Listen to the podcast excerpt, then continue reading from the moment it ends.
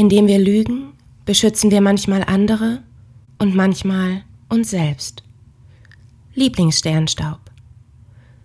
Mein bester Freund Thomas ruft an. Komisch. Ich glaube, er hat mir noch nie zu meinem Geburtstag gratuliert, geschweige denn diesen mit mir gefeiert. Wir haben ein kurioses Verhältnis. Wir waren mal ein Paar. Ein Sommer lang. Das ist mittlerweile zwölf Jahre her. Seitdem laufen wir uns regelmäßig über den Weg. Wann immer wir zusammen sind, hält man uns für ein Ehepaar. Und manchmal befürchte ich, dass er sich heimlich wünscht, wir wären wirklich verheiratet. Aber diesen Gedanken schiebe ich lieber schnell beiseite, denn Thomas ist auch irgendwie so etwas wie eine Konstante in meinem Leben. Der einzige, neben meinem Papa, der mich nicht verurteilt, der mich akzeptiert und immer wieder aufs Neue versucht, mich zu verstehen. Dennoch haben wir meist eher dann Kontakt, wenn wir gerade Single sind. Ich habe zwar aktuell eine Beziehung, aber mein Freund angelt derzeit in Norwegen und scheint meinen Geburtstag einfach vergessen zu haben. Es ist 20 Uhr und er hat bisher nicht angerufen. Ich bin alleine zu Hause.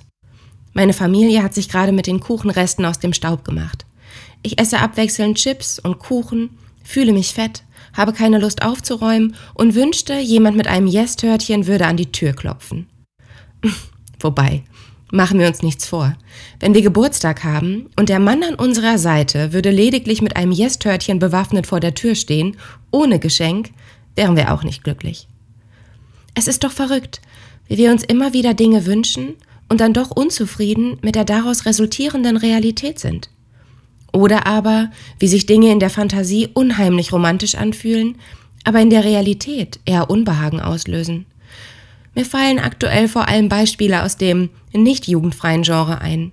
Wir denken an die Bestsellerromane von Shades of Grey. Aber zurück zum Anruf. Hey, Happy Birthday. Alles Gute zum Staffelfinale, begrüßt mich Thomas am Telefon. Danke. Wie viel haben dir meine Produzenten geboten? frage ich. Ich mag seine Serienanalogie sehr. Auf mein Leben angewandt ist sie oft passender, als mir lieb ist. Hashtag Cliffhanger.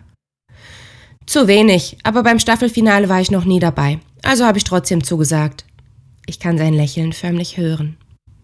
Naja, letztendlich dennoch eine ordentliche Gage für so einen mickrigen Anruf, erwidere ich keck.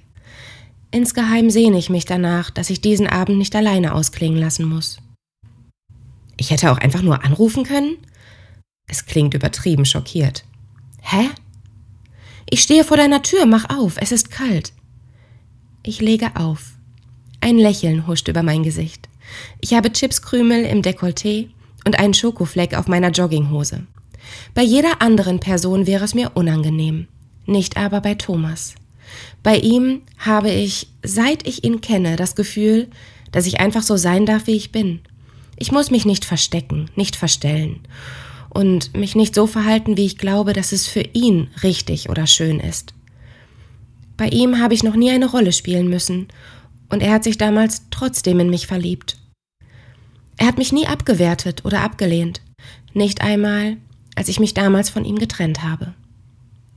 Ich drücke den Türöffner, stelle mich in den Türrahmen und schaue in den Flur. Thomas läuft die Treppen hoch. Als er mich sieht, bleibt er stehen und schaut mich an, als sei ich die erste Frau, die er je gesehen hat. Er lächelt. Ich liebe dein Outfit.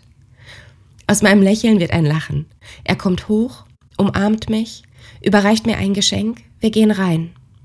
Kaffee? frage ich. Immer. Rauchen?